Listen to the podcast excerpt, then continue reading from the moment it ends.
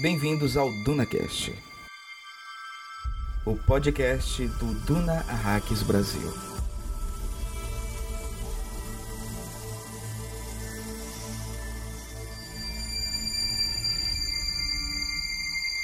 Penso na alegria que é estar vivo e me pergunto se chegarei a dar o salto interior até a raiz deste corpo e conhecer a mim mesmo como um dia fui. A raiz está lá. Se algum ato meu conseguirá encontrá-la, isso continua emaranhado no futuro. Mas todas as coisas que um homem é capaz de fazer a mim pertencem. Qualquer ato meu poderia fazê-lo. Com a palavra, o Gola, o Memorial de Alia.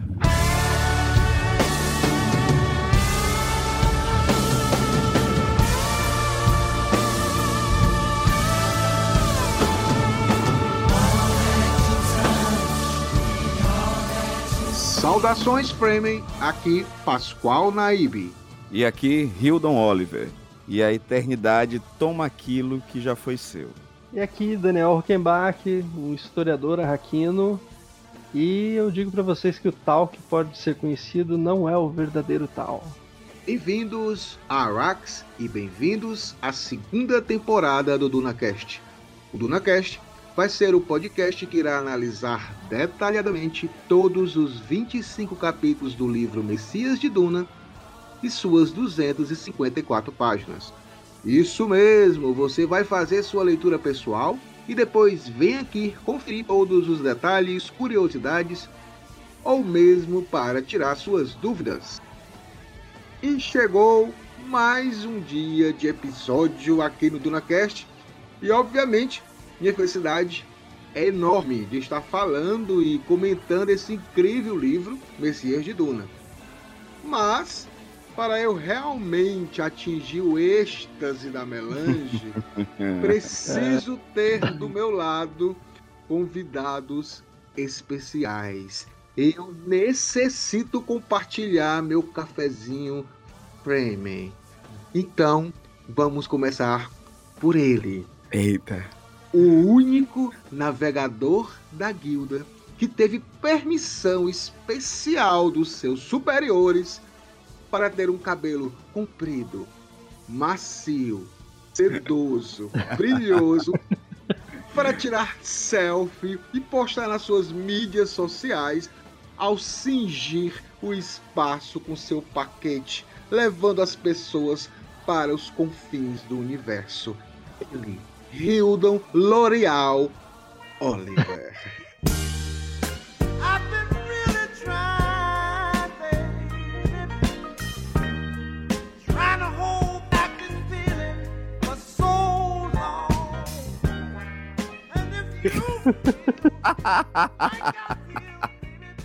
Cara, Pascoal, parabéns. Você é um escritor, a gente está perdendo.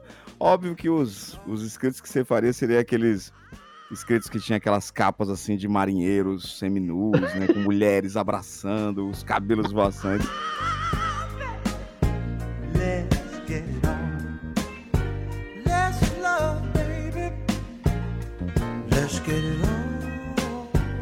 Mas seria bom, seria uma boa literatura. E aí, gente, prazer, Yuno Oliver aqui falando para vocês. Depois dessa abertura fantástica, eu não tenho nem o que falar, apenas sentir e passar os meus cabelos esvoaçantes no meu treino para vocês. E olha só, Hildon, para completar nossa equipe de hoje, temos o retorno dele, um agente infiltrado de X que trabalha incansavelmente para denunciar os abusos do jihad de Muad'Dib e que fundou um jornal revolucionário chamado Muad'Dib no Espeto. Ele, o jornalista e podcaster Daniel Hockenbach. Salve, povo! Muito bom aqui estar tá aqui participando de novo e ainda mais discutindo um livro que eu gosto tanto dessa série, o Messias. E os capítulos estão começando a se aprofundar nessa história aqui que a gente vai ficando tenso, né? E ao mesmo tempo também curioso para ver o que vai acontecer. Muito bom gravar aqui com vocês de novo. Ah, que massa. Com certeza, muito bem-vindo novamente. E olha só, feitas as devidas apresentações, precisamos recapitular o episódio 10, Desejos Inconscientes. Aí. Antes de iniciarmos essa análise do capítulo 11, aí eu vou só fazer aqui uma pequena recordação do que foi o capítulo 10 e jogo aqui para os meus convidados. A gente teve um capítulo essencialmente de Alia, ou Alia, como vocês preferirem chamar, e Hate, o nosso Momoa, que foi É. My boy. ressuscitado. My boy. Foi ressuscitado como um gola. E ali a gente vê toda uma, uma situação em que Alia foi convocada por Paul para verificar um corpo de uma frame que estava lá sem as mãos, sem a cabeça. Era uma frame morta viciada em semuta. Então os dois foram enviados para É. esse local, nas, nos desertos de Arax, para poder saber o que estava acontecendo. E ali desenrolou uma tensão entre os dois, tanto uma tensão de ideologias como uma tensão sexual. E acabou que, no final das contas, um beijo roubado de Danka, de hate com a Alia, né? E aí eu Uhum. gostaria que vocês falassem um pouquinho o que, é que vocês acharam de mais interessante nesse capítulo. É, eu já vou começar comentando uma coisa. O, o Hildo mandou muito bem aqui quando citou os Imandias do Percy Shelley. Pô, é. Ah. é- esse epigrama telelaxo que abre o capítulo, o capítulo é total baseado Sim, no, no do Percy Shelley. Não tinha o que É. fazer, bicho. Na hora que É. você vê o excerto e com toda a trajetória de Paul, né? Não tinha o que fazer, É, né? Me lembrou na Ozymandias mesma é hora. Poderosíssimo esse, esse Demais, texto. Tá, demais. tá em Watchmen, tá em, nas obras. O Orson Welles já usou, se não me engano, no Cidadão Kane. Muita gente boa usou. Vocês citaram Breaking Bad, também é um dos melhores episódios do Breaking Bad, inclusive Isso. os Imandias. Até botei um E ele trechinho. cita o texto, né? Você colocou o trecho, eu achei assim que tipo tem tudo a ver com o que vai acontecer daqui pra frente, né? Não que o Paul seja o, o- um, né, um- acredite na, na divindade tanto quanto qualquer né, um, um Ozymandias mesmo do Watchmen ou qualquer outro Ozymandias, representação dele que a gente vê, mas é muito interessante. O Paul tá indo pra esse caminho, né? Sim, verdade. Eu, eu É. queria até trazer uma curiosidade de, de Messias de Duna. É, o Brian Herbert, ele disse que achou em determinado momento várias caixas e anotações do Frank Herbert, do pai dele, em que tinha lá é, relatos de capítulos incompletos dos livros que o Frank Herbert já tinha publicado. Tinha até também rascunhos que foram retirados do livro Duna e Messias de Duna. E ele acabou compilando isso e colocando isso para as pessoas acessarem. E aí eu quero só Uhum. para trazer como curiosidade, Hildo e Daniel, que no capítulo 9, quando o navegador da guilda, o Edric, ele ficou conversando lá com o Paul, e a gente viu lá praticamente um exercício de xadrez mental, É. né? Os dois, cada um com as suas especificidades, mas muito parecidos. Lá no, nesses, nesses, nessas brochuras, nesses rascunhos de capítulos que foram retirados de Messias de Duna, cara, e, e Daniel, tem uma situação, cara, que era muito melhor do que essa conversa do Paul com o Edric. A conversa era do Edric com a Alia. Hum. Cara, e é completamente diferente da conversa do Paul. Porque o Paul é cara que vai usando aquela questão mentate, né? Conversando. É. E com a Alia, eu vou só resumir a situação. A Alia tava com hate. Chega o navegador da guilda. A, a intenção do navegador da guilda ao vir para Arax não era para ser embaixador, era para ser um Marte. O cara veio para morrer, tá? Para poder causar uma, uma turbulência política em todo o império. E a situação é a seguinte: tá lá a Alia conversando com, com o Edric. E o Edric faz um gestual assim, quase imperceptível, só o, o, o hate, o Dunga percebe. E o Dunga, na mesma hora, se joga. Quando se joga, um dos caras que estava acompanhando o navegador, ele lançou um, um dardo caçador em Alia. E o, e o hate salvou a Alia. Gente, a partir daí começou a carnificina. É, toda a galera lá do, do- dos guardas da Alia começaram a matar todo mundo lá, que eram os acompanhantes do navegador.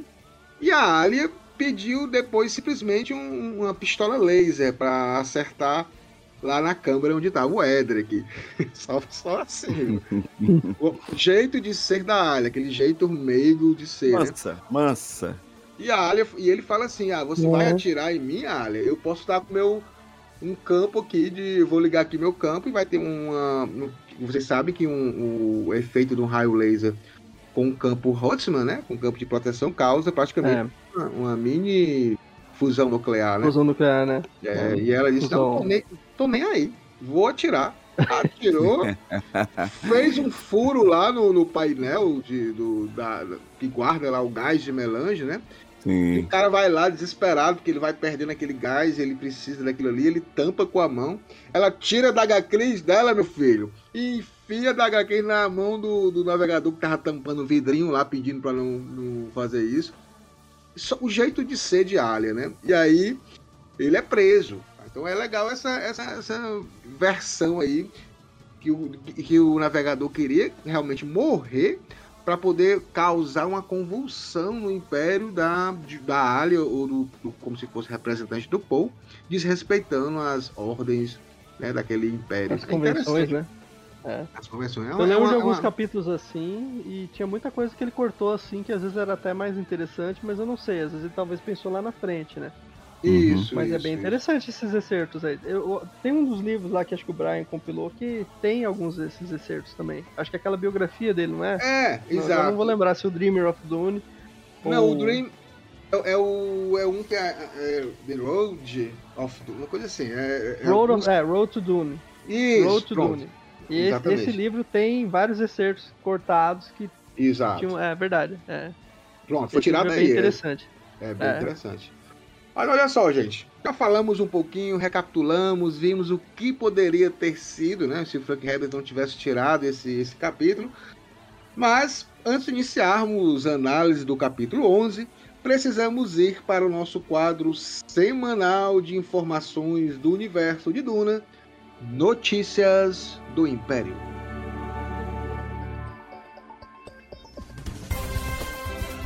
Boa noite. Esse é o Notícias do Império, aqui no Duna Hacks Brasil.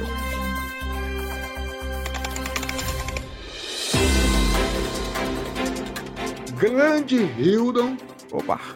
Novidades boas, porque a gente estava um pouco assustado, Hilda. A gente ouviu boatos, e alguns boatos de fontes que nunca erram, praticamente nunca erram nas informações, uma das informações, grande Hilda, hum. é que tanto Duna, tanto a franquia Duna como a franquia é, King Kong versus Godzilla, ou Godzilla versus King Kong, não vão ser mais parceria da Warner, tá? Hum. A Legendary, essa é uma das é dos rumores muito forte, e que não vai continuar. Se for para ter depois Messias de Duna, não vai ser a dona Warner e vai continuar essa questão da saga Duna. Isso Estranho, né? Preocupante, é, né, também. Né? Preocupante, né? principalmente por causa da série The Sisterhood.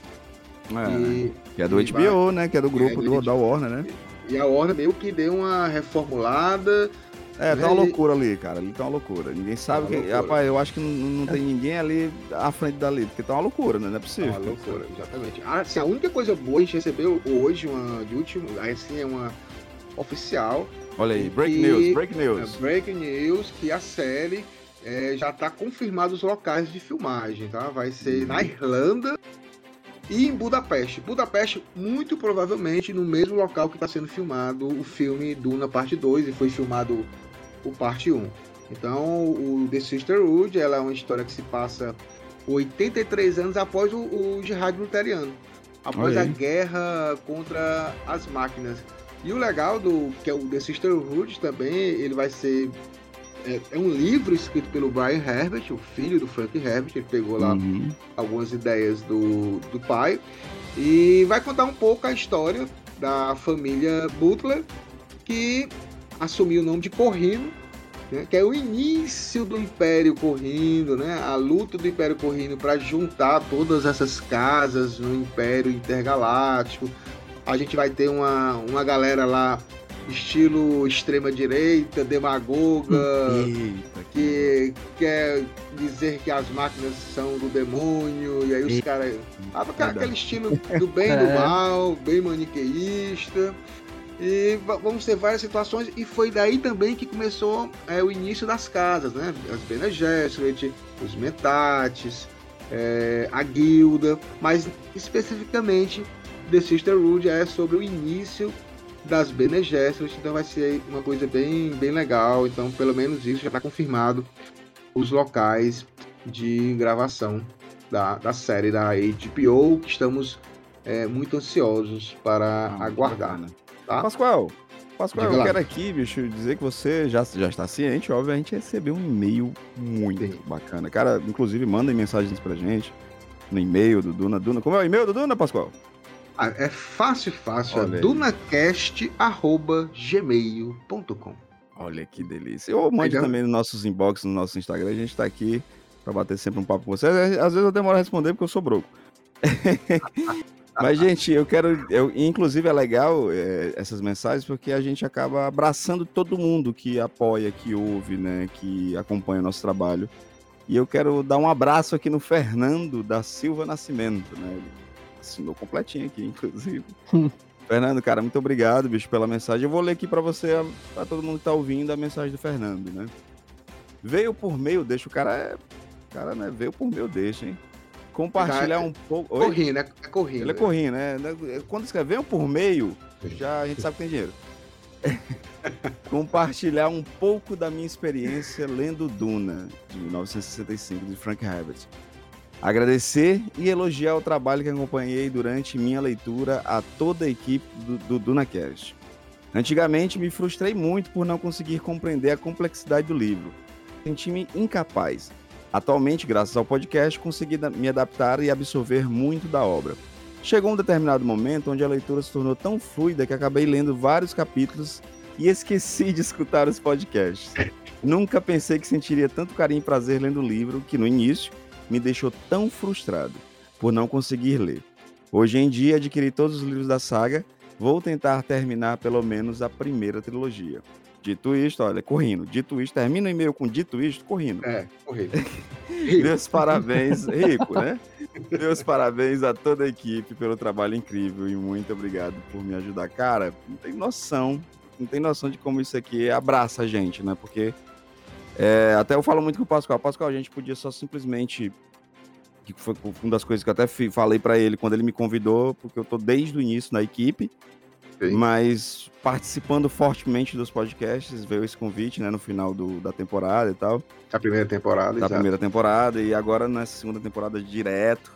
E, cara, é, é, é justamente isso. A gente diz assim, Pascoal, não, não é interessante a gente ficar só repetindo o que aconteceu no episódio e tal é interessante a gente trazer links, trazer, sabe, informações, as nossas análises. Isso é muito importante porque ajuda quem está lendo também. Às vezes a pessoa leu de, e passou tão automático que nem, nem aproveitou.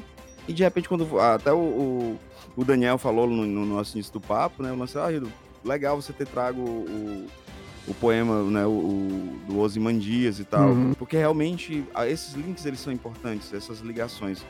Então, Fernando e todo mundo que acompanha o DunaCast e o Dunahax Brasil, muito obrigado. Muito obrigado mesmo. Isso aqui para mim é, é, incrível.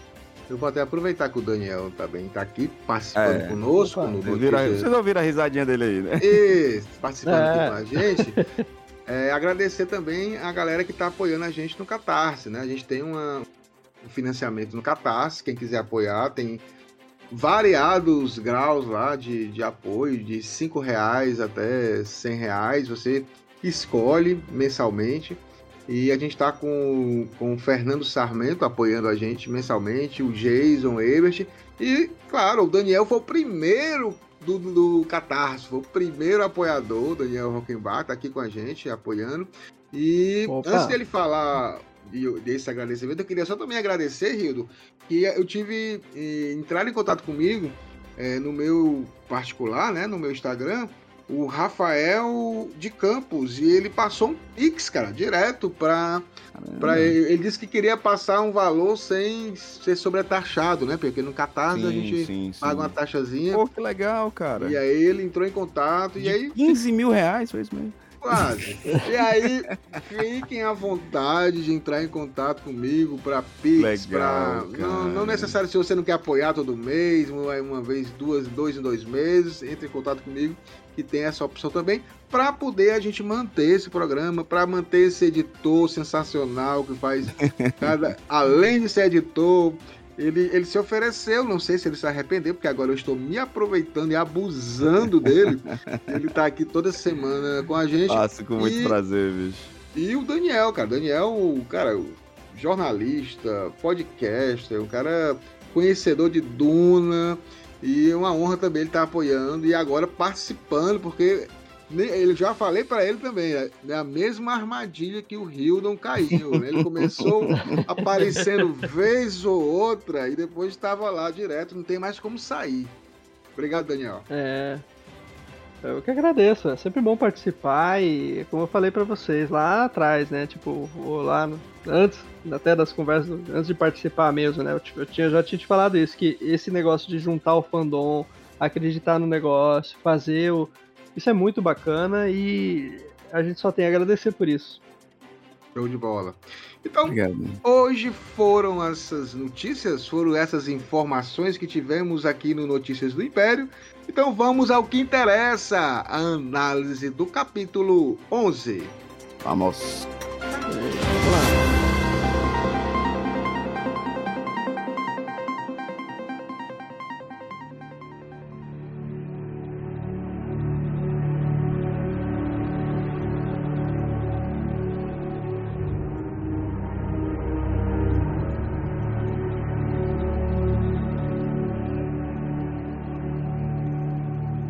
Grande Hildon e Daniel. Opa.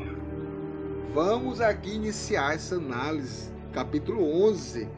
E mais uma vez nós temos aqui um excerto lindo. Um excerto do homem que o Hildon acha gostoso também. Tem como, todo mundo. Gola. Todo mundo. É. hate. E aí ele fala, né? Penso na alegria que é estar vivo e me pergunto se chegarei a dar o salto interior até a raiz deste corpo e Uhum. conhecer a mim mesmo como um dia foi. É legal, eu vou passando para vocês, Uhum. que aqui no início você percebe que, apesar da confusão de ele não saber quem ele é, mas ele tá feliz por estar vivo. Interessante Sim. isso, né? Não, e, e é interessante, né, Pascoal, assim, a gente acompanhou, né, todo, todo o primeiro livro é, com a Princesa Írula, né, tendo seus, eh, os seus excertos, falando sobre Muad'Dib, né, e nesse segundo livro a gente percebe que a gente acompanha várias vozes, né, não apenas é, Irulan contando a história de Muad'Dib, várias Verdade. pessoas contando a história não, não apenas de Muad'Dib, mas como também de seu governo, né, de suas perspectivas, de suas visões. E apesar da gente ter tido, né, alguns outros excertos com visões é, meio que religiosas, sociais, é a primeira vez, assim, né, posso estar falando uma besteira grande, mas é a primeira vez que eu me recordo do excerto onde fala de, de, de alguém que não é Muad'Dib, Sim. onde fala de, de, de visões, literalmente, né, de formas como ele está enxergando, o quanto ele está feliz por estar vivo. E o quanto esse personagem ele é importante, é cativante e é maravilhoso ter ele de volta, tanto como você falou no episódio passado, né? O Frank Herbert ele se viu obrigado a trazer o Duncan de novo, né? De certa forma. É, Só que ele traz é e evolui muito o Duncan a ponto de, num excerto não tão longo, não é tão pequeno, mas não tão longo também, você querer abraçar. Porque, pô, quem é que não tem esse sentimento, né? A gente passa por tantas dificuldades, tantos problemas no dia a dia. Só tem- temos as nossas dores, mas no fundo, quando algo nos toca, algo, seja um amor, seja uma música que você ouviu, seja um abraço de uma pessoa, um sorrir, você para e pensa assim, porra, cara, tá vivo é bom pra caralho. E, e esse excerto é Uhum. isso, bicho. É o Danca pegando nossa mão e diz assim, cara, vamos. Tá vivo é bom pra caralho. Perfeito. E, e, o que eu acho interessante é que nesse excerto aqui, o Frank Herbert faz uma coisa que ele já vai começar a expandir para os outros livros, que é trazer o ponto de vista de outros personagens. Que vai ter outros excertos lá pra frente que vai dar outros Uhum. pontos de vista, outras, né? E não é tudo mais centrado no Paul. Quem achou que o primeiro livro era totalmente. Né, quem não gostava do Paul, por exemplo, se deu mal, de certa forma, lendo o primeiro livro. Mas você você via que era pra contar, desenvolver aquela história. Agora, quando vai chegando pros outros livros, aí deixa de ser sobre o Paul e passa a ser mais até sobre os outros. Isso vai Sim. ficando, vai adensando, né?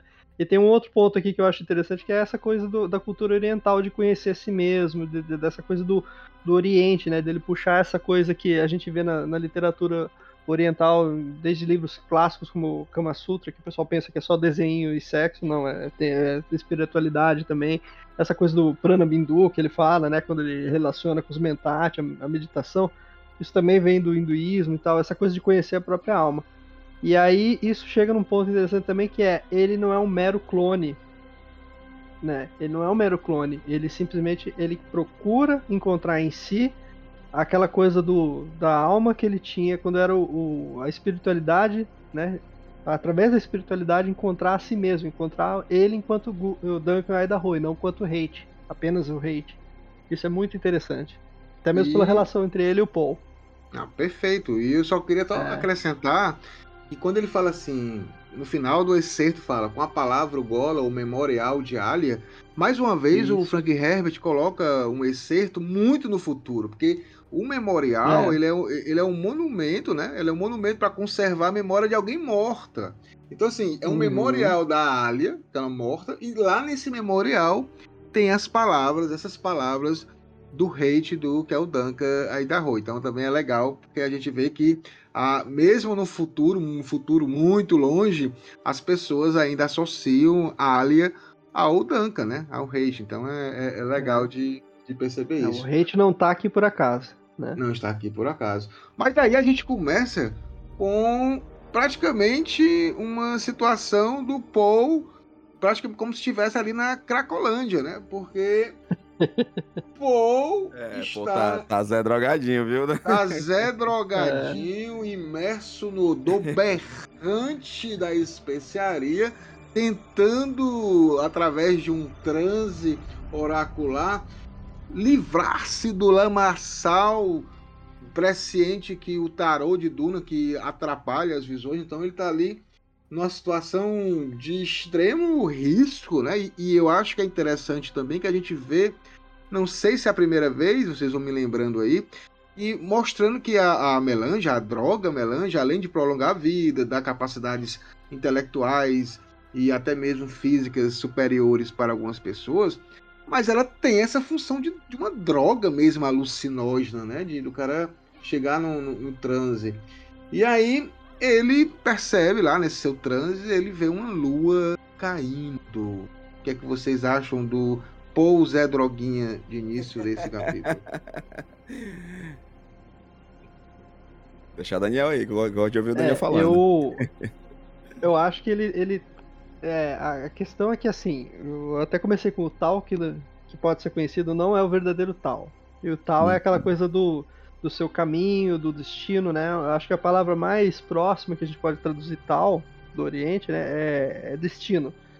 Então, se você conhece o seu destino, você ele já deixa de ser, né? Então, se você sabe que, sei lá, você vai fazer uma escolha e vai sei lá, vai sofrer um acidente se você pegar aquele caminho. Então você evita aquele caminho já deixa de ser o seu destino, certo? Já deixa de ser o seu Uhum. tal. E o tal tem muito mais. a- É, é uma forma simplista, né, de traduzir, dizendo que é o destino, né? Mas ah, até mesmo porque, né, entra dentro desse conceito. O tal que pode ser conhecido não é o verdadeiro tal. Então, só que ele puxa muito mais para espiritualidade.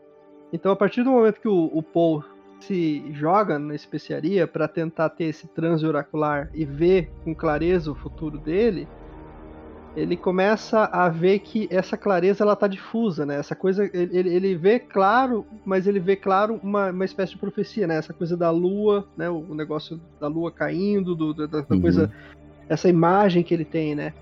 E ele não sabe, ele simplesmente não sabe o que vai acontecer. Mas ao mesmo tempo ele tá seguindo, continua seguindo esse caminho do Messias, né? Essa coisa do martírio, né? Que a gente não sabe como é que vai terminar até o final do Messias de Duna, mas é, é parte, né, dessa, desse processo, ele tá perdido na visão dele, né? E a gente tem que humanizar também um pouco o Paul porque que nem o, o Bronzo lá falando no começo que aquela coisa da melange fez com que o Paul ficasse esse personagem, né? É, esse, essa pessoa dependente. Amarga, né? é, agora amarga. é, é, e amarga e se distanciar dos valores do- dos próprios frame, os valores dos Atreides, os valores, né? É, e aí combina com aquela coisa que o Frank Herbert dizia, né? Que o poder vai não, não te corrompe, mas ele te sitia, né? Ele te deixa preso, ele te vai colocando numa rede e você tem que corresponder ao que te esperam, né? Eu, tanto, tanto é que eu vejo o Paul nesse, nessa sequência de eventos do Messias de Duna, não como aquele também um ditador, um cara, né? Ele chegou num, num- resultado que a humanidade estava caminhando para aquilo e que poderia ser muito pior, né? Vamos Isso. lembrar disso também, né? Que em vários Ah, momentos é? ele prevê que poderia ser muito pior que se, se não tivesse rolado o jihad dos Fremen e de todo, tudo que aconteceu. Poderia ser uma coisa ali que seria guerra aberta entre todas as casas e simplesmente, sei lá, extinção, não sei. Mas, Isso. É, mas- mas isso ser aí também, pior. a gente Só que ele tem que lidar pensar- também com isso, né? É, É. é, como eu tô falando assim, ele tem que lidar com isso, como você falou. É, às vezes também tem muito da inevitabilidade dos seus atos, né? E- Isso. e Principalmente também- isso, é inevitabilidade. É, né? principalmente isso. Mas isso também é, até um, um caminho e um movimento do próprio Paul dele justificar muito dos atos dele. Né? Na é. Porque, porque não queira. Na cabeça da gente, nós somos o, o, o herói de nossa, de nossa narrativa. A gente nunca se vê como É. vilão, sabe? É. Pra, algum, e pra alguém eu tenho certeza que eu sou um vilão. Na minha cabeça eu não consigo ver dessa forma. E Paul, é, ele meio que ele agindo assim, não, eu, eu tive esses movimentos, eu, eu fui colocado nessa situação, e realmente foi isso, é óbvio, É. né? Mas, sabe, ele não é, não é um santo, né? E, e quando eu digo isso, e é, e é muito bacana eu falar isso, porque uma das coisas que eu mais amo em Duna é que essas histórias são sobre, são sobre humanos, né? Eu vejo muita gente criticando algumas ações, por exemplo, quando a gente- por que eu defendo muito Jéssica? Por que, que eu Tá defendo? Jéssica. Jéssica. Por que, que eu defendo. Por que, que eu defendo É. o próprio Irulan? Porque esses são, são Írola humanos. não. Não, Irulan não. Mas são humanos, demasiadamente humanos. Paul, apesar de abraçar essa narrativa da divindade, né? E ter muito desse conceito, sim, estabelecido, inclusive se drogando até para se reconectar com isso também, de certa forma, com essa presciência perdida, né? Eles são humanos, cara. Eles são humanos É. acima de tudo. E esse excerto ele fala sobre isso, sobre simplicidade da humanidade, por simples, simplesmente estar vivo, sabe? E, aí, Pois e é. aí, Hildo, você falou uma coisa também muito interessante, essa questão do, do se drogar. E aí você também coloca a questão da decadência, né? Porque assim, Sim, se você perceber, quando o Paul tinha as visões anteriores, ele tinha visões muito claras. Ele tinha um sonho que ia encontrar a Shani, ele conseguia ver que a Alia ia nascer, que eles iam ser recebidos pelos Fremen, que o nome dele ia ser Muad'Dib, que mais na frente ele percebeu que a guilda, o imperador, estava no espaço aéreo de Arrax. Ele- ele- em todos esses momentos foram visões claras que aconteceram. Pela primeira vez a gente vê uma visão de Paul de forma simbólica. Ele não vê Aí ele. O que tá acontecendo, né? é, o que está É. acontecendo. Ele está vendo isso de forma simbólica. E também esse apelo dele para consumir um excesso de, de especiaria é muito interessante que nesse, nesse livro que o Daniel citou, que o Brian Herbert reuniu, e eu até li para vocês aqui, né? Falei um pouco sobre como seria a história da Alia com o Edric. Tem lá um axioma Bene Gesserit que o Frank Herbert colocou, que é perfeito com relação a esse capítulo, que ele diz assim: concentrando-se em um sentido em detrimento dos demais, isso é um perigo. Evite isso. A visão oracular era um sentido, ela percebeu. Cegou-a para o que podia ser visto a olho nu. Então o Paul é, praticamente ele fechou a- a- os olhos para o que estava acontecendo no- ao seu redor e só está enxergando ou querendo enxergar essa visão presciente oracular para poder ver o que, é que ele pode fazer. Né? Então é interessante também ver essa, essa mudança de- do Paul, né? de um cara que tinha toda uma perspectiva é, de futuro, de ver as coisas de forma bem tranquilas, e agora o cara se droga para poder tentar, de alguma forma, mudar o que ele não quer que, que continue sendo essa visão. Né? E agora eu pergunto pra vocês uma coisa: ou vontade de dar spoiler ou não? Porque, Não, tipo, não, sim. é, vamos- essa coisa que o, isso que o Pascoal falou aí, daqui a pouco vai ficar muito não, importante. Né? Mas A como os nossos ouvintes sabem, de- a gente tá lendo junto com eles, nós não sabemos de nada que tá É, acontecendo, né? Não sabemos nada do que tá acontecendo. Mas cuidem isso que o Pascoal falou. Quem tá ouvindo, verdade. cuida isso, porque olha, vai ser É. muito, né? Muito Muito punk. importante. Muito punk, essa coisa da, da visão. Mas eu queria falar um pouco, porque aí eu, aí eu passo pro Rildo, porque quando eu falo de ostentação, eu tenho que falar com, falar com o Rildo. Rildo, olha só, nessa história, né, do Paul lá, se recuperando ainda da, da dosagem, ele tá meio tonto, né? E Uhum. aí, em determinado momento, ele girou com os pés, tocou a superfície fria do chão, espiou lá através da- das persianas onde ele estava. Cara, olha, Daniel e, Hildo, olha como é que tá o, o reino, o império do povo. É desse jeito, ó. O Enxergava- esbanjador de água, né? É. não, olha só. Enxergava diretamente o arco suave de uma passarela feita de ouro e platina, É. estabilizada com É. joias de fogo da longínqua Sedon decoravam a ponte que levava às galerias do centro velho na cidade, passando por cima de um lago e de uma fonte repletos de flores aquáticas. E os frames diziam o que, Hildo? O esbanjador de água, né?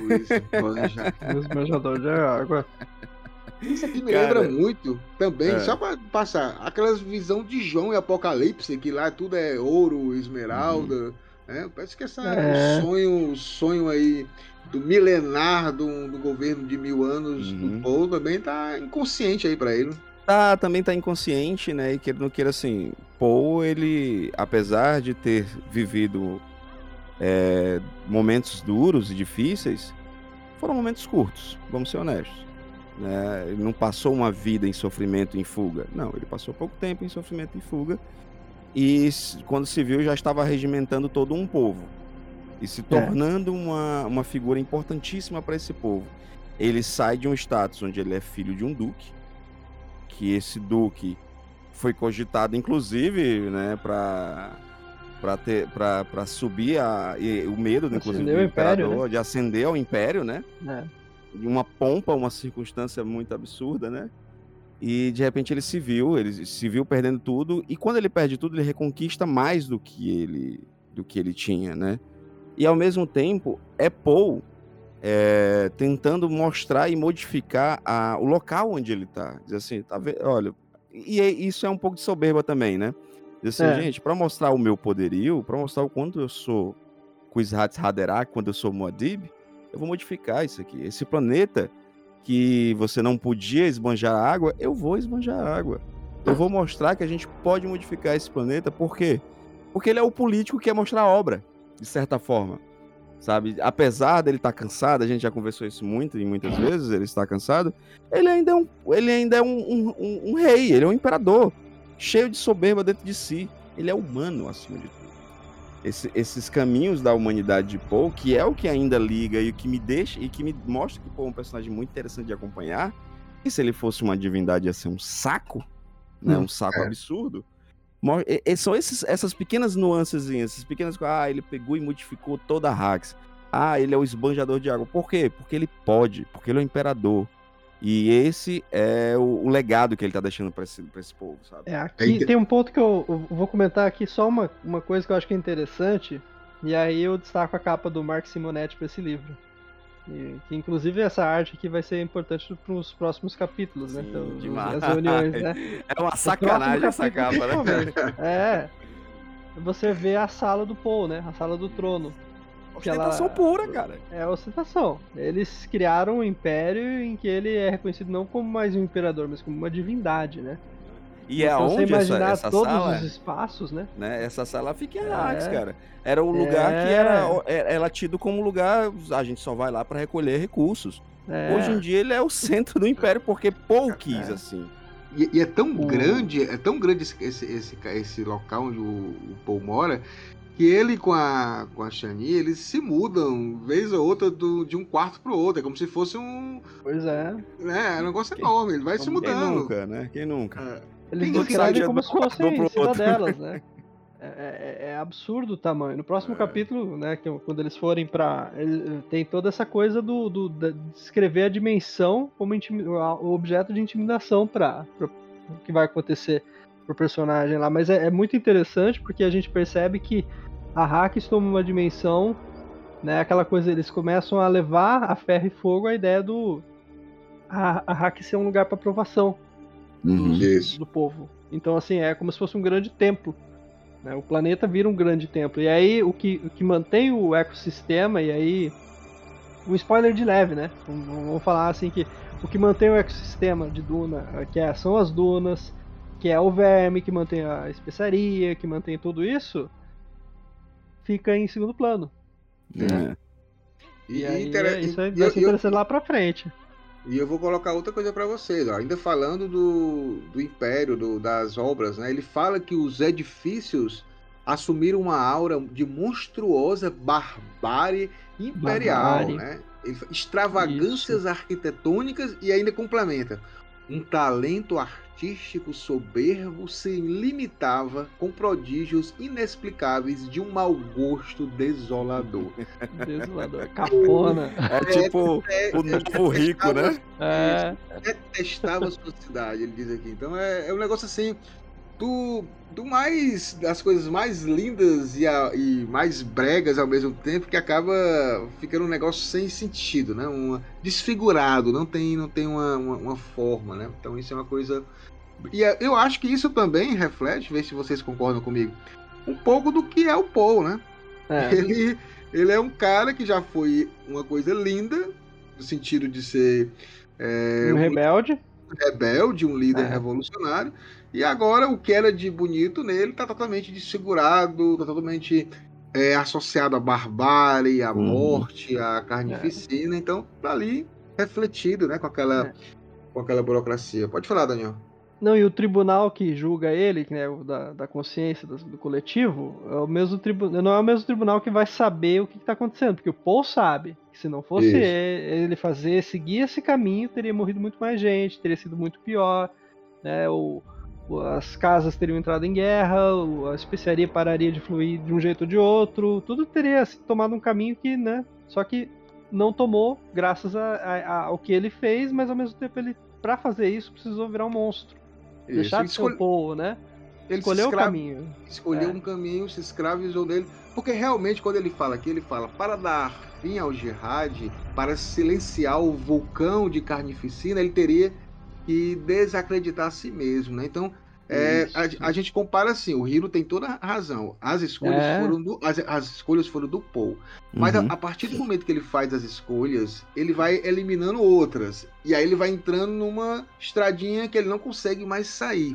E nessa, e nessa estradinha a gente pode comparar como uma procissão ou um, uma, um fortal lá em. Um fortal não, como é que se chama? Micareta lá em, no Salvador. é. E você entra ali no meio daquela multidão, a multidão vai indo adiante, tu não consegue mais sair, porque ali está aquela convulsão social, tá te levando para um local que tu entrou ali pensando que poderia sair a qualquer momento e não consegue, né? Então essa é uma das situações. E eu não sei se vocês notaram, é, é, é, de forma repetida ele fala lua, lua, lua. Me lembra muito o capítulo de Duna, em que o Duque Leto, é, quando Paul sofre um atentado lá em, em Arax, em que o Duque Leto fica falando: tentaram matar o meu filho. O, o capítulo todo é, é, é, um diálogo e sempre no finalzinho do diálogo ele diz: tentaram, tentaram matar, matar o meu filho. E é. aqui é toda hora é a lua. A lua. A lua, é, a lua Joelma, né? A lua me traiu, pô. Pronto, é, é, é mais uma situação. É. A gente tá aqui resgatando é, é, cantores, né? Que, que leram Lua, tá? E a gente já trouxe aqui com K, já trouxemos aqui Rita Lee. E obviamente a gente tem que trazer a banda Calypso. Agora é Calypso. Que é importante, porque vamos aqui ler a letra, porque Eita. tem tudo a ver com a, com a lua, né? Então ele fala assim. Parece até conto de fadas, mas assim aconteceu. Éramos dois apaixonados, Julieta e Romeu. Naquela noite encantada, pedi para a lua dos amantes que iluminasse essa hora para esse amor eternizar. Mas no passe de mágica você desapareceu. Um eclipse maldito, o encanto se perdeu e o meu coração partido foi sofrendo. Um eclipse maldito, o encanto se perdeu e o meu coração partido foi sofrendo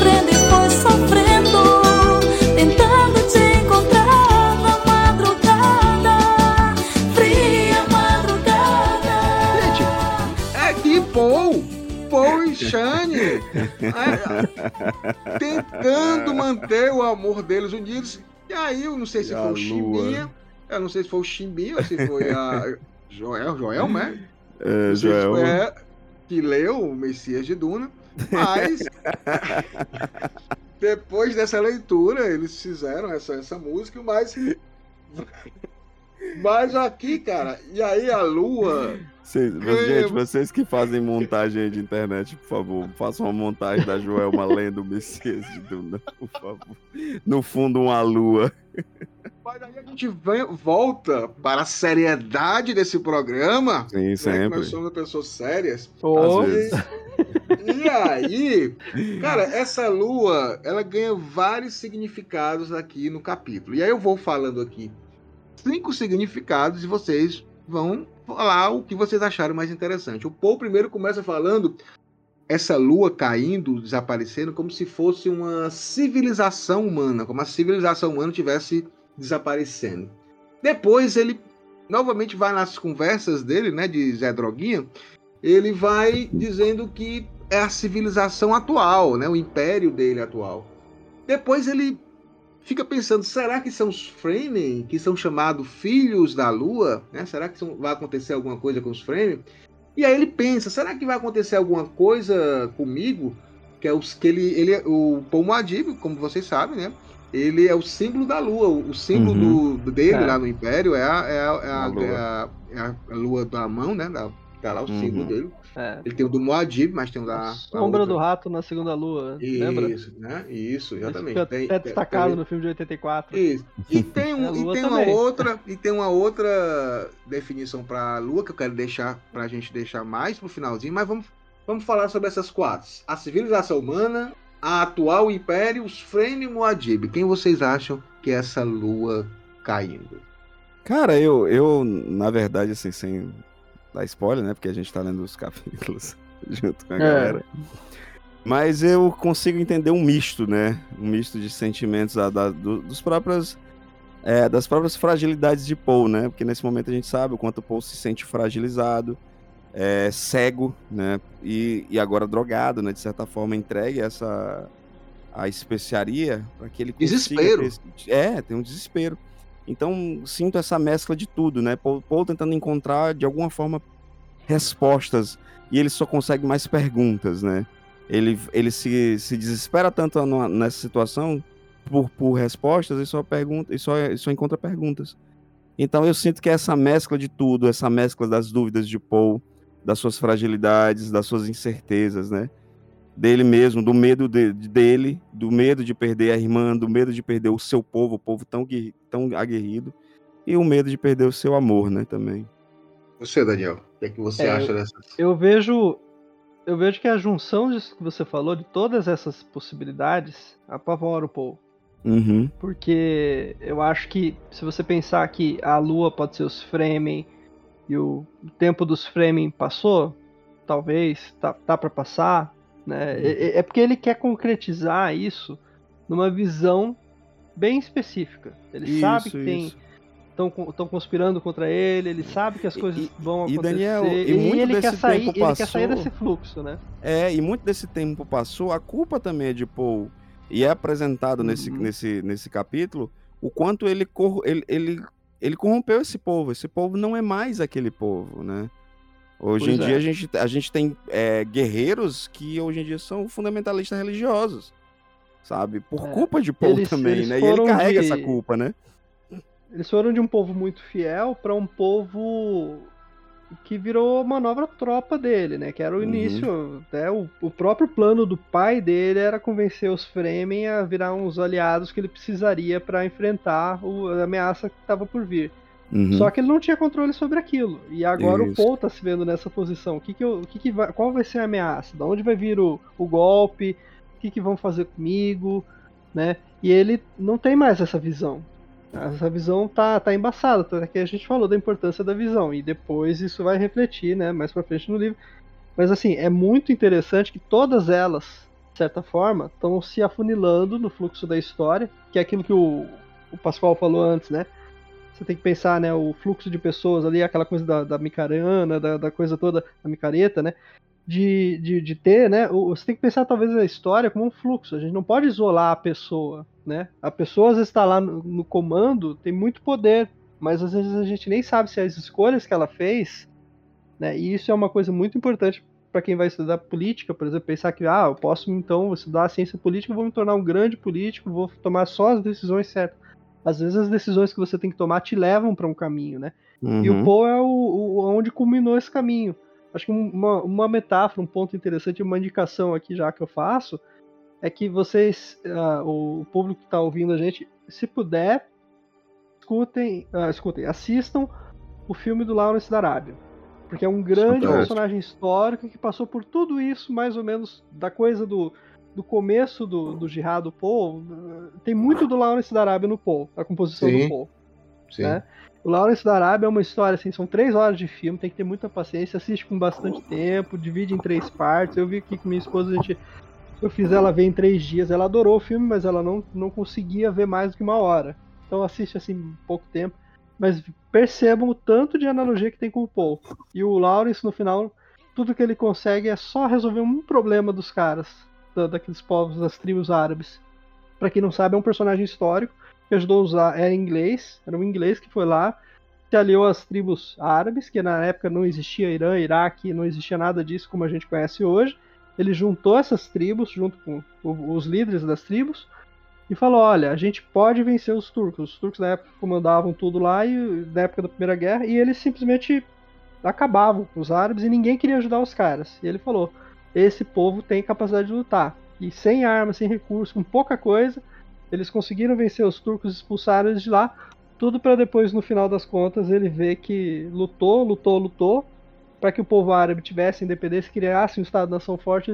Né? O Pascoal manja de história, pode me corrigir se estiver errado, né? Não, é isso mesmo. É, é, é a história da, da- do nosso mundo, né? E aí, da partir da frustração do Lawrence de não conseguir criar um Estado-nação árabe, ele tem que tomar as escolhas que ele toma e ele se afasta.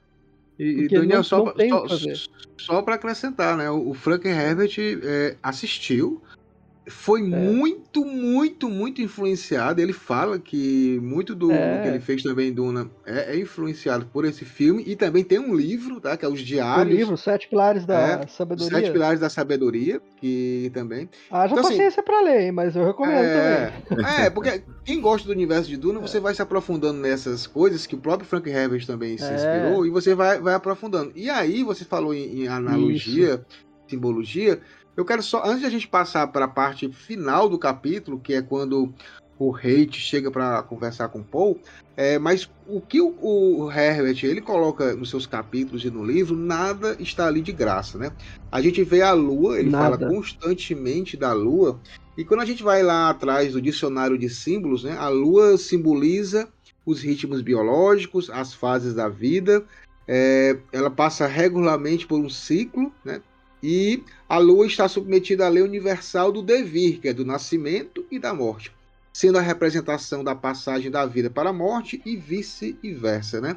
E é o que a gente vê isso nessa questão do, do- de perder alguma coisa. E também aqui a gente vê um determinado momento em que o, o Paul ele pega uma concha da Terra. É muito interessante que em Messias de Duna, o Uhum. Frank Herbert fez muitas referências à Terra, ao nosso mundo aqui, né? E uma delas é quando o Paul pega a concha, né? Assim, para que ele pega essa concha, né? E a concha, também no dicionário de símbolos, é, fala que ao mesmo tempo é, que simboliza prosperidade, mas também simboliza a ideia de morte, mas no sentido de renovação das gerações devido à morte das gerações anteriores. anteriores. Então é interessante, né? Essa questão da morte como renovação.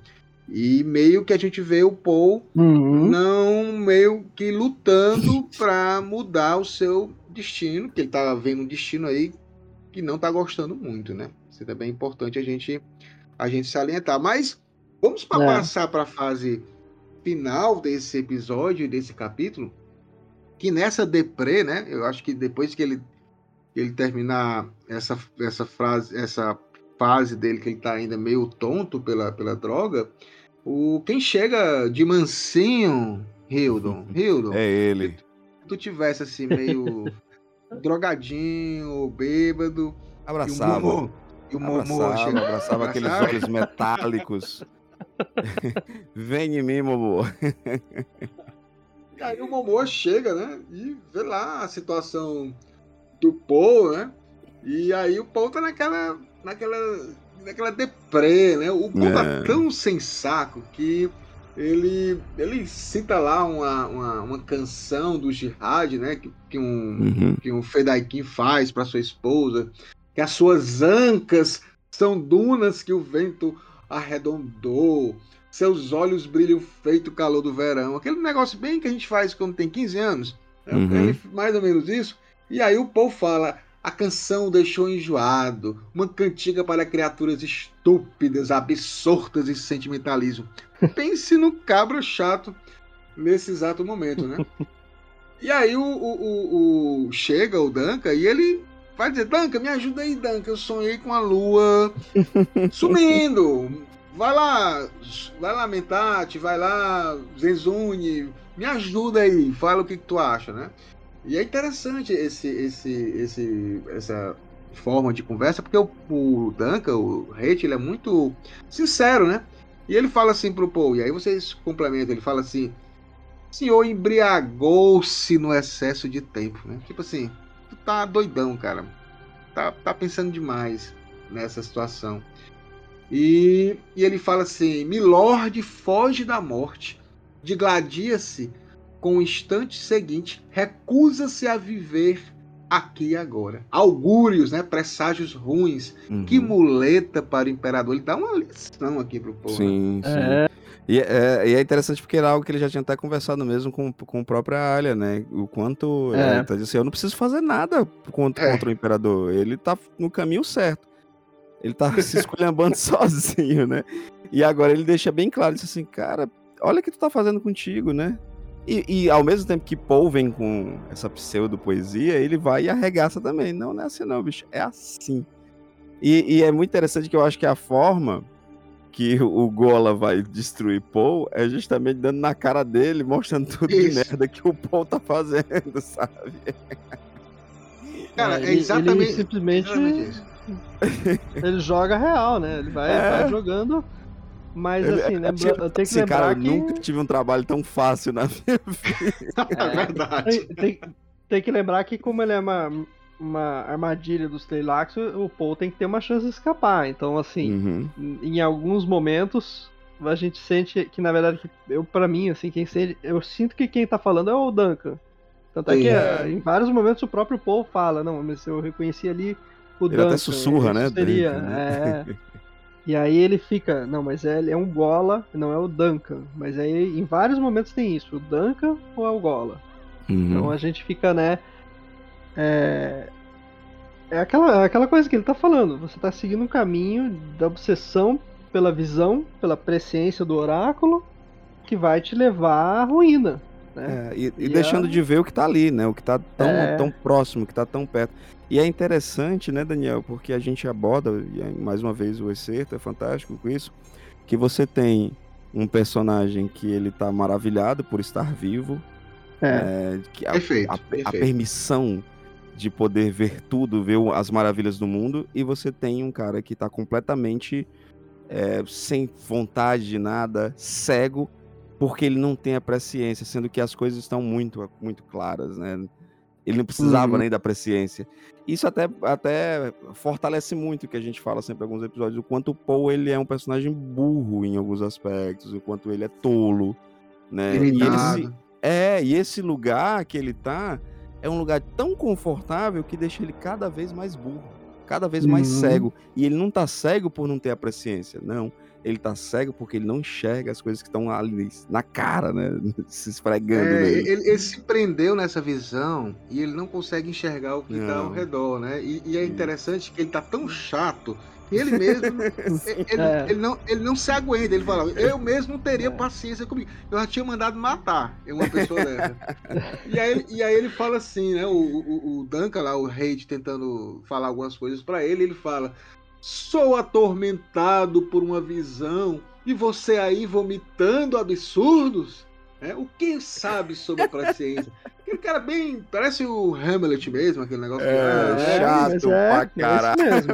né? É isso mesmo. O Hamlet vai ficando cada vez mais obcecado pelo, É. por descobrir, né, descobrir o que, que tem ali. E aí só talvez seja pior pra ele saber, né? E leva à ruína também. É, Sempre que a gente tenta saber demais sobre o próprio futuro ou, ou achar que consegue controlar as coisas, a gente sai do controle, né? Uhum. Então Ah, acho Daniel, que isso, pronto. isso aí é Tu- muito, né? Você falou isso aí, é exatamente o que o, que o Hate fala pro, pro Paul. É. Olha só que legal, você, você foi perfeito na colocação. É. Ele diz assim: já vi o oráculo agir, já vi aqueles que procuram sinais e presságios de seus destinos pessoais. Eles temem aquele que busca. Os homens Uhum. sempre temem as coisas que se movem por conta própria. Uhum. O É. Paul tá caindo no mesmo erro que todas as escolas caíram, que era o controle. A Bene Gesserit controlava a questão genética, a guilda controlava a viagem espacial, o imperador controlava todo o império. E ele aqui tá querendo controlar as visões. Tudo, ele não, tudo, consegue. tudo. Ele, ele não faz, vai conseguir. não vai, ele faz parte, ele é um, um É. grão ali na, na questão cósmica, né? E ele não aceita isso, né? Essa, essa é uma grande É. questão. E aí eu jogo para vocês, que a gente pode falar agora, de forma mais direta, porque tem aqui no livro, de tanto ele pensar se era a civilização, se era a humanidade, se era os frames, se era ele. E aí ele fala o seguinte, né? Ele diz assim: apesar de todo o seu ser gritar, porque ele não queria falar, ele diz: apesar de todo o seu ser gritar, nenhum som lhe escapou. Tinha medo de falar, temia que sua voz o traísse. O ar daquele futuro apavorante estava saturado com a ausência de Shane. Cara, eu tô arrepiado aqui, É. pelo amor de Não. É. Herbert, pelo amor de Deus, É. não faz É. isso. É por isso que a gente, que eu tava É. até falando, Pascoal, sobre os temores de Paul, quando você falou, não, vou deixar aqui um, um lance no final. Mas o quanto Paul teme, né? Teme por seu povo, por si e pelo seu grande amor, né? O único E- amor, Rio. O, É o a, único, única, pronto, é a única coisa que ele tem, que ele ama na vida é ela. Não tem nada mais. É. Ainda mais agora nesse momento, né? Até a É. gente brinca. A gente brinca, né? a gente tava falando nos episódios anteriores o quanto é o, o único lugar de conforto pra Paul, né? É estar com ela. É quando Paul ele, ele se permite ser Paul, ele se permite ser frágil. Porque deve ser também muito difícil o tempo É. inteiro, né? Essa força o tempo inteiro, essa força o tempo inteiro. E você não aguenta. E Paul tá no, seus, no seu limite, né? E, ao e eu brinco muito com. Que eu vejo nesse momento de Paul um desespero que eu me incomodo demais no episódio 3, né? Do, de Star Wars, na A Vingança do Sith. Que o Anakin ele tá tão desesperado com as suas Sim. visões da morte de Padme que ele esquece de viver e de amar Padme.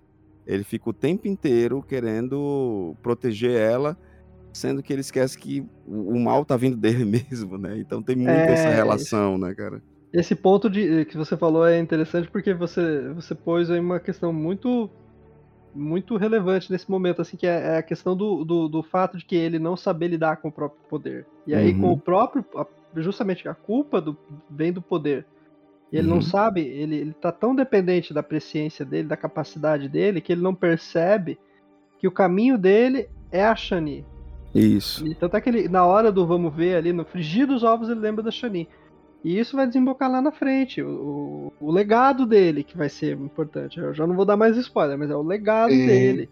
Sim, E sim. é, o legado dele tá em quem ele, né? Então ele ser humano e cuidar daquilo que realmente importa.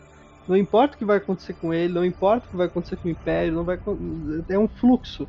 Isso. E ele, e ele tá, tá naquela obsessão de conhecer aquilo que eu falei lá no começo, né? O tal que pode ser conhecido não é o verdadeiro tal. Ele quer conhecer o destino dele, ele quer conhecer o que. E não vai. Não, Não vai, vai, resolver. não e vai aí, lá na frente, a gente vai ver uma coisa lá a ver com visão, né? Que o, o próprio Pascoal falou ali, que vai ser muito importante.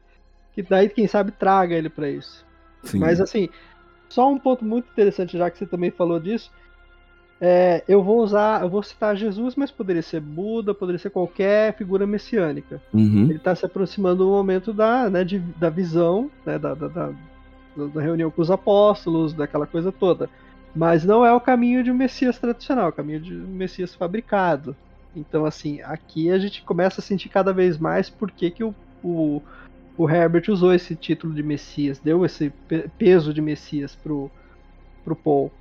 Porque você começa a perceber que a história, a trajetória dele é vista como de um Messias, mas ele é apresentado pra gente com essa figura humana que vocês sempre falam, né? Que é o cara Isso.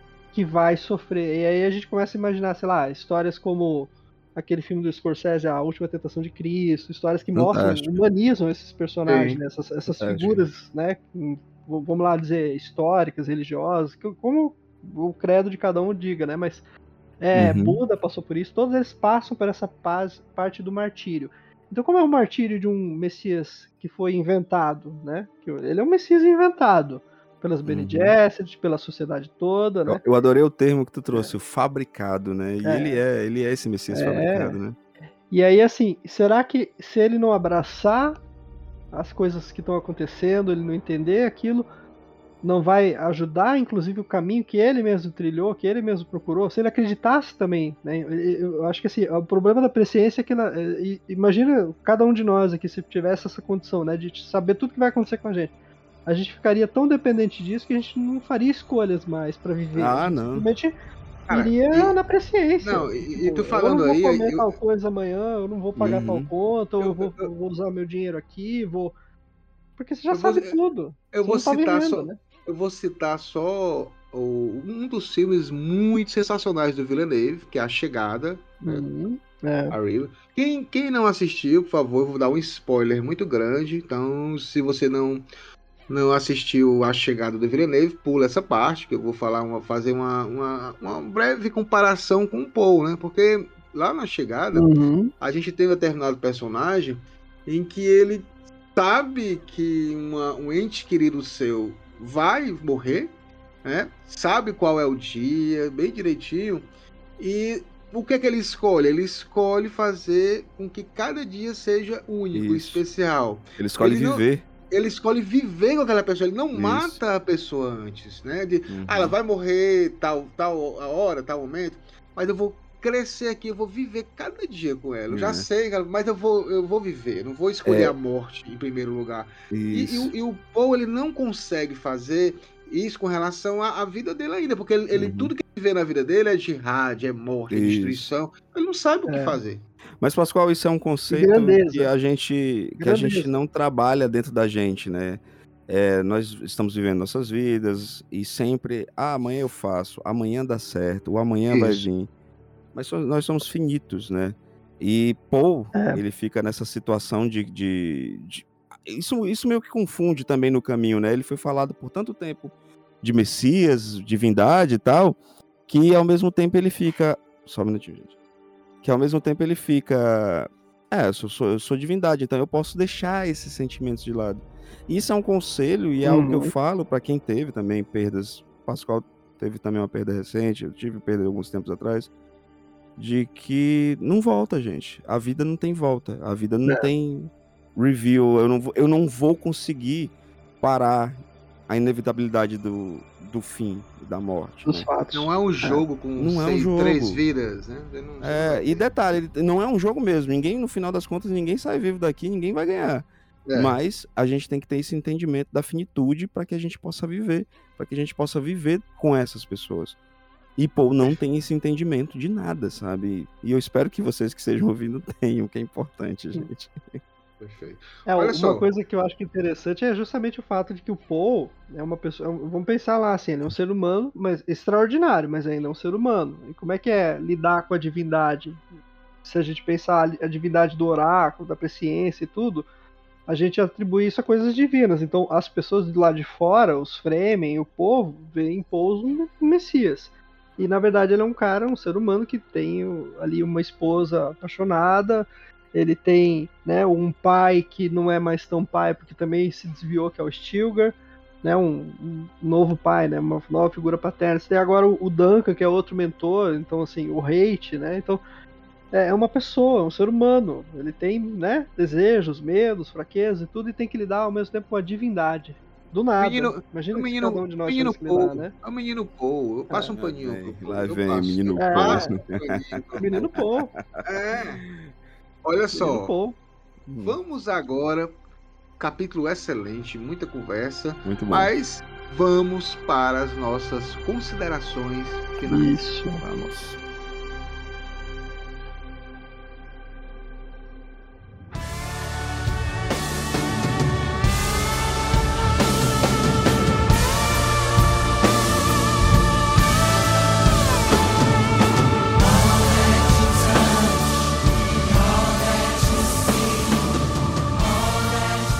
Grande Daniel, grande Hildon. Mais um capítulo sensacional e vocês. Baita capítulo, viu? Arrasaram, como sempre. né? Hoje tivemos de Opa. tudo, de Calypso a, a tal, né? A, a questão filosofia é. oriental. Assim, o, o DunaCast é isso. A gente tenta trazer um, um conhecimento mais aprofundado da obra do Frank Herbst, mas com brincadeira, com diversão. Porque tudo tem que ser assim, né? A gente precisa fazer esse equilíbrio. Mas eu gostaria de conversar com vocês agora nas considerações finais. Vou começar aqui com Hildon, Hildon L'Oreal Oliver, né, o cara dos cabelos lindos do, do Hildon. Minha esposa tem ciúmes do Olha cabelo aí. do Hildon. L'Oreal me patrocina. L'Oreal, patrocina. Cara, na academia, na academia é engraçado, porque Tipo, às vezes eu, eu malho, tiro assim, o pessoal vê um monte de mim, o que é que tu usa? Eu disse assim, ah, gente, shampoo, qual? Qualquer um. Foda-se. Grande Hildo, eu queria que você dissesse as suas considerações finais do, desse capítulo e também, caso alguém né, esteja uhum. querendo fazer um podcast, querendo orientações, um editor, um cara que dê identidade, alma para um programa aí, um podcast, o que é que se faz? Rapaz, você que ouve aqui o DonaCast, já entendeu aqui como é a nossa identidade e eu posso trazer essa identidade, uma identidade completamente nova, uma que funcione para você no seu projeto, seja ele qual for, literatura, empresarial, o que for, gente. É só falar comigo no nosso perfil no, no Instagram, Radiola Mecânica, ou no radiolamecanica.gmail.com ou pode falar também direto aqui comigo no Instagram também, Hildon Oliver Art. Se quiser também uma ilustraçãozinha, fala com a gente que a gente desenrola tudo para vocês. A gente vai encontrar a tua voz do podcast, a tua identidade. Você grava e eu deixo o resto com a radiola mecânica. E, Pascoal, capítulo gostosíssimo, um capítulo que eu, ele começa com isso, com o tesão e o sabor de como é bom estar tá vivo. Sabe aquele meme que eu até, que eu até acho que o cara abre assim, pô, cara, que foda tá vivo, sabe? Sim. E termina justamente com essa com esse link, diz assim, gente, aproveitem cada minuto, né? Da sua existência, da existência das pessoas que estão com você. Porque, infelizmente, né, ainda não descobrimos a fórmula da imortalidade, nós somos finitos. Ou e felizmente, essa... né? Ou felizmente é. também, acho que. Eu, eu não sei, eu falo, eu falo infelizmente porque eu acho que eu gostaria de ser imortal. Mas quer ser aquele episódio do Sandman. Quer ser o Highlander. Não quer ser o, aquele episódio do Sandman que o cara, no, que a morte disse, não, viva aí eternamente. Né? Facilmente né? eu seria esse cara. Facilmente. É. Tipo, na merda, fudido muito... assim, ah, você se arrepende. Não, cara, viver é massa, sabe? É. E, e, e os elos e os links que a gente faz durante o nosso processo chamado vida, nosso caminhar, são incríveis e a gente precisa aproveitar. Às vezes a gente se boicota muito e deixa de viver várias coisas, e Paul tá deixando de viver várias coisas. Cara, eu acho isso fantástico, né? Que Frank Herbert, ele tá contando um sci-fi, um grande, o maior, maior de todos os sci-fis para mim, e ao mesmo tempo ele dá recados. Que era um cara que viveu realmente, que amou, que errou pra caralho. Então, e, e nisso eu trago, você falou Sandman, eu trago, eu trago o New Gamer pro nosso papo, que é, que é um negócio, é um, é, um, é um discurso que ele fez para os alunos, acho que em Stanford, se eu não me engano que o faça boa arte, viva, viva a tua arte, seja ela qual for. Então, aproveite as pessoas que estão na sua, na sua vida, aproveite você, aproveite as tuas escolhas. Você vai errar nesse processo, não tem problema. Não seja um Paul, não seja um Paul que fica o tempo inteiro se escondendo, procurando essa essa essa essa, essa vidência, sabe? Não, cara, vive. A vida tá aí, tá passando nos teus olhos e tá, tá procurando enxergar mais do que tu deveria e deixando de viver, né? Show de bola, Hildo. E agora eu peço também as considerações finais. E mais uma vez aqui, tanto eu como o Hildo agradecemos a participação. Obrigado. Ele aceitou o convite em cima da hora, mas está aqui colaborando de forma excepcional. O Daniel é um cara que vai ser chamado várias vezes. Não se preocupe, Daniel, que você vai ser explorado agora aqui pela, pelo, por todos nós aqui, porque realmente o bate-papo é muito bom. Jornalista, é. podcast. Fique à vontade para dizer as suas partes mais importantes que você achou desse capítulo. E se você também quiser divulgar suas redes sociais ou algo, fique à vontade. É, eu das redes sociais eu sou meio assim, meio avesso ultimamente. Opa, cachorrada aqui latindo, hein? Vou dar uma Mais pausada um. aqui. Como é o nome é. aí do cachorro? Da, da, da, vez lá, a, a Nausicaa agora que latiu. Olha aí, ó. Caramba, bicho. Ah, não, não, vai, não vou tirar da edição Náusica, né? não, porque hoje eu tô muito feliz que, eu, que, eu, que chegou o volume 1 de Náusica, finalmente. Então. Olha aí. Vai lá, Daniel. E baita leitura e tem muito paralelo com, com coisas que aparecem em Duna, viu? Sim. Porque demais, é ecossistema. É... Passou conhece, Gustavo? Conheço porque o, o, o, o, quem foi que escreveu o, é o nome dele? Ah, é o Miyazaki. Miyazaki. Ele falou que tem, tem inspiração em Duna, ele falou. Tem, sim, tem. Sim. E detalhe, bicho, tinha uma relação muito forte com o Janjiro, o Moebius, né? É. Moebius tá, tá ali juntinho ali dele, tanto na arte como na, na amizade é. que os dois tinham. É, é, o Moebius é que tinha uma filha chamada Náusica, né? Náusica, isso. É. Ah. Pois é. Pode não, mas assim, sobre, sobre as minhas redes sociais, sou meio avesso porque eu fechei as minhas redes justamente por questão do, do, da questão do trabalho, essa coisa toda, assim, eu não eu divulgava muita coisa antes no meu perfil pessoal, então dei um tempo com isso. Mas eu tinha um blog de ficção científica que a Aleph me forçou a fazer, assim, os meus queridos amigos de lá é, tiraram onda, em especial a Lucy lá, o pessoal da. que falava, não, você tem que escrever, colocar lá, e eu tinha bastante paciência pra escrever uma época ali, tava com bastante tempo. Eu pensei, ah, vou, vou, vou entrar nessa, né? Mas daí eu dei um tempo, mas eu tô pensando assim, se eu não volto a colocar mais volta, lá. Cara, volta. Escrever um pouquinho. Porque, precisamos, precisamos é, disso. Eu fazia o Sentinela Positrônica, então é só lembrar do Sentinela do Arthur Clarke e do Positrônico do, do Asimov e procurar Asimov. por aí. Coisa mas legal. eu também faço umas resenhas de cinema pro Assunto é Cinema, que é um programa que a gente tem na rádio aqui e vira podcast depois no Spotify, então é só procurar por Assunto é Cinema também no, no, nos podcasts. Que massa, bicho. É quem apresenta é o meu colega Cleiton Salles, né? Que ele tem voz de radialista, assim como o Rildo, né? Aí eu deixo ele, ele. Ele que faz a minha.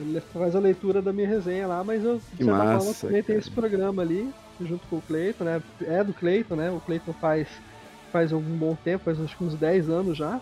Qual é o nome do programa? É, Como é o, o nome do programa? É cinema. O assunto e é aí, cinema. a gente discute assim, eu falo de, de, de, tudo um pouco, de série, de filme, de coisas assim. Bacana. Mas é onde eu tô nas redes. Mas é aquilo que eu falei, né? No programa anterior, eu fico mais nos bastidores, agitando, apresentando um, apresentando o outro, falando uma coisa, né? A gente até antes aqui do programa já tava falando em possibilidades, né? Vai que rola um ah, coletivo, ah, trazer o Brian Herbert, né? Olha aí. Por favor. O fanfic do Hildo, né? Gosto, gosto. É. Quero ler a fanfic, a fanfic do Brian Herbert. É. É curioso, é interessante. Eu, eu acho assim que é interessante porque o Brian tem aquela coisa do, do, do cara que junta o espólio do, né, da, da, da, obra do pai e o Sim. Kevin J. Anderson que faz o, o texto. É, eu acho é que legal, é, uma, cara, é uma, legal. uma, dupla que funciona é. devido às proporções, mas é interessante. Exato, o pessoal exagera. É. O Rio exagera. Sobre o capítulo, eu, eu tô com o Rio, essa coisa da, da vida, né?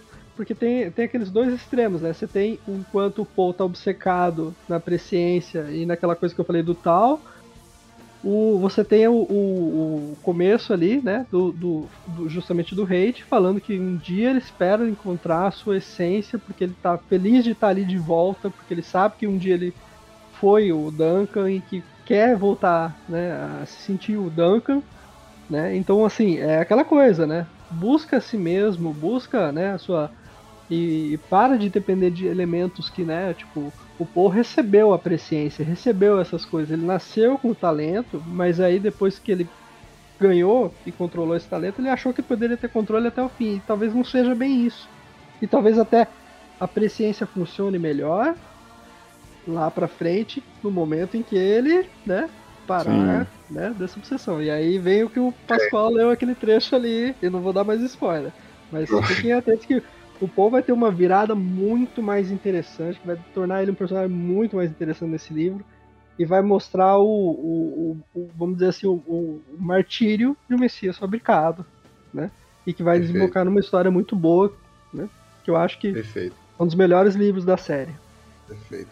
E eu, eu vou, minhas considerações finais, é, primeiro eu vou falar que apoie e sigam as redes Isso. sociais do DunaCast, né? Com certeza. Assim, tá no Twitter, tá no Instagram. A gente também tem a, as redes sociais, claro, do Duna Hacks Brasil, que é onde tudo começou. DunaCast é o podcast do Duna Hacks Brasil, então uhum. é o único local do Brasil específico para falar do universo de Duna, onde a gente faz leituras coletivas, a gente tem esse podcast.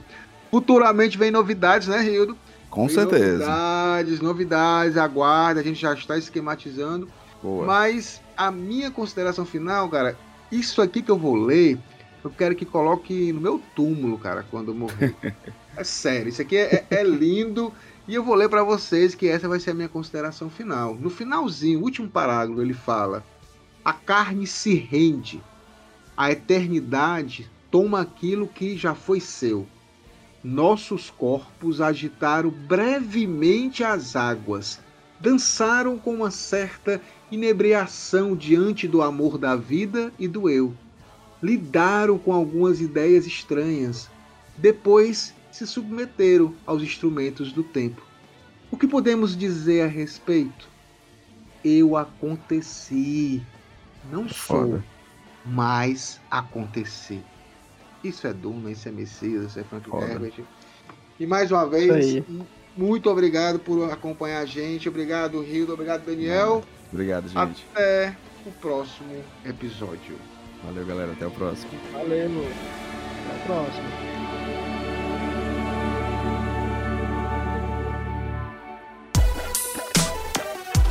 Esse podcast é editado por Radiola Mecânica.